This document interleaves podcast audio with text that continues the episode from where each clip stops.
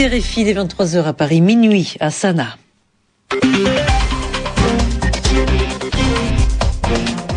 Sylvie Berruet. Bonsoir à tous, c'est votre journal en français facile présenté avec Bernard Najot. Bonsoir Bernard. Bonsoir Sylvie. Au Yémen, le président Saleh a été blessé dans le bombardement du palais présidentiel comme plusieurs hauts responsables du régime. Forte mobilisation de l'opposition en Syrie, des dizaines de milliers de personnes ont manifesté contre le régime de Bachar el-Assad. Au moins 34, 34 personnes ont été tuées.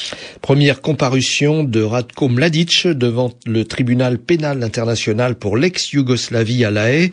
L'ancien chef militaire serbe a refusé de plaider coupable ou non coupable. Prochaine audience le 4 juillet. Le journal en français facile.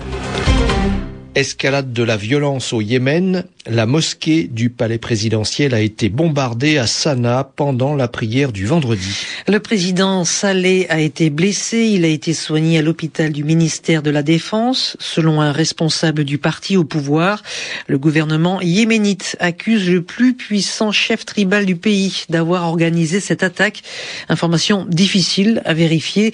Et ce soir, les combats se sont poursuivis. Benjamin Viasek, éco-rédacteur en chef du site d'information La Voix du Yémen, joint par Alexandra Cagnard. La situation maintenant est très tendue à Sanaa. Après l'attaque de cet après-midi, les bombardements se sont intensifiés à Sanaa, toujours évidemment dans le quartier de Hassaba au nord de la ville où se situe la maison du cher Sadiq El-Ahmar, dont les hommes étaient participés à de violents affrontements contre les forces de sécurité depuis une dizaine de jours.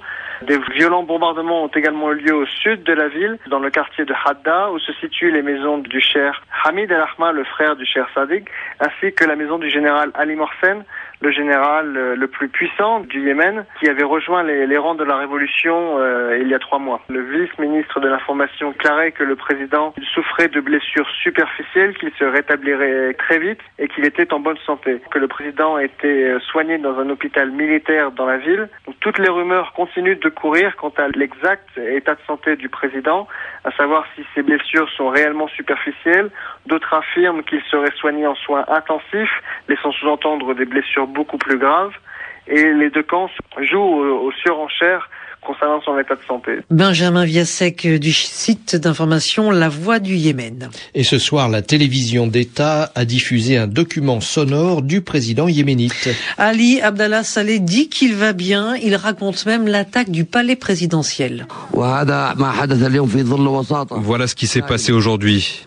Alors qu'il y avait une médiation entre l'État et la bande de rebelles de la famille Alama, alors qu'il y avait un cessez-le-feu, ils ont fait basculer la situation avec cette attaque. Nous appelons les forces armées à nettoyer les institutions de l'État de ces gangs.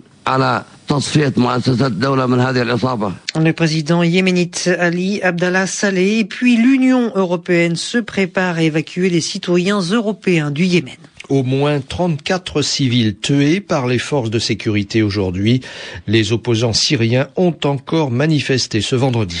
Le plus important rassemblement a eu lieu à Hama, dans le centre de la Syrie, où on a compté plus de 50 000 manifestants. Depuis le début du soulèvement, il s'agit de la plus forte mobilisation contre le régime. Le réseau Internet a été coupé. L'ONU est inquiète. Elle estime à un millier de morts le bilan de la répression depuis le début de la contestation en mars dernier. Calme précaire à Bobo Dioulasso. La deuxième ville du Burkina Faso était livrée depuis mardi à des militaires en colère qui ont tiré en l'air et ont pillé les commerçants. L'armée burkinabé a décidé d'empêcher par la force toute nouvelle rébellion de militaires, a averti ce vendredi l'état-major. Ce matin, des éléments de la garde présidentielle partis de Ouagadougou ont donc d'abord encerclé le camp militaire qui se trouve non loin du centre-ville avant d'y pénétrer et ce soir, la situation est maîtrisée, affirme à l'agence France-Presse un chef militaire, Karine Franck. Selon des témoins, le détachement militaire de la garde présidentielle appuyé par des parachutistes commandos a repris le contrôle du camp militaire de Bobo Dioulasso en début d'après-midi. Ils ont désarmé les mutins présents dans le camp. On parle de neuf soldats blessés suite à des échanges de tirs. De nombreux mutins n'étaient pas dans la caserne mais dans les quartiers. Ils ont revêtu des tenues civiles pour prendre la fuite. Pour les retrouver, on demande aux citoyens de les dénoncer. Pour l'état-major, l'objectif est clair. Il s'agit de mater la mutinerie, de désarmer tous les mutins de gré ou de force. Maintenant, ça suffit, explique un gradé joint à Ouagadougou qui espère que le message sera désormais entendu dans toutes les garnisons du pays. À Bobo du Lasso, la tension reste perceptible ce soir, même si les tirs sporadiques à l'arme lourde et à l'arme légère qu'on entendait encore ce matin ont cessé dans l'après-midi. On ne sort pas, on a peur, expliquent des habitants. Les sirènes avaient d'ailleurs retenti ce matin en ville pour demander aux habitants de rester chez eux. Le couvre-feu est maintenu de 18h à 6h du matin. Roland Garros, Raphaël Nadal contre Roger Federer, ce sera la finale dimanche des internationaux de France de tennis. Et le jour de ses 25 ans, Raphaël Nadal s'est offert une place en finale. L'Espagnol a battu en 3-7 l'Écossais Andy Murray. Beaucoup plus intense a été l'autre demi-finale entre le Suisse Federer et le Serbe Djokovic. Les numéros 1 et 2 mondiaux ont joué un tennis d'une très grande qualité, très peu de fautes et beaucoup de points gagnants. Football, les Bleus n'ont pas convaincu ce soir. Ils jouaient le match retour de qualification pour euh, l'Euro 2012 à Minsk en Biélorussie. Les Bleus devaient gagner et ils ont perdu 1-0. Euh, ils avaient perdu 1-0 au match aller. Ce soir, ils ont fait match nul, un but partout. Christophe Diremzio. Encore raté. L'équipe de France n'a toujours pas réussi à vaincre cette Biélorussie pourtant bien plus prenable qu'au match aller sur le papier, mais qui a parfaitement réussi à compenser les absences de ses ténors par un engagement et une solidité bien récompensée. Sanction presque logique d'un pressing efficace pendant un gros quart d'heure, le but contre son camp concédé par Eric Abidal à la 19e minute. Le défenseur barcelonais cafouille sur un coup franc biélorusse au second poteau et envoie le ballon droit dans les filets de Lloris. Erreur vite réparée par Malouda qui égalise deux minutes plus tard à la conclusion d'un centre de Sagna enchaîné à une remise extérieure de Benzema pour le milieu de terrain de Chelsea qui trompe Verenko d'une frappe enveloppée. Pas le temps de gamberger donc, mais le niveau de jeu français ne s'élève pas pour autant.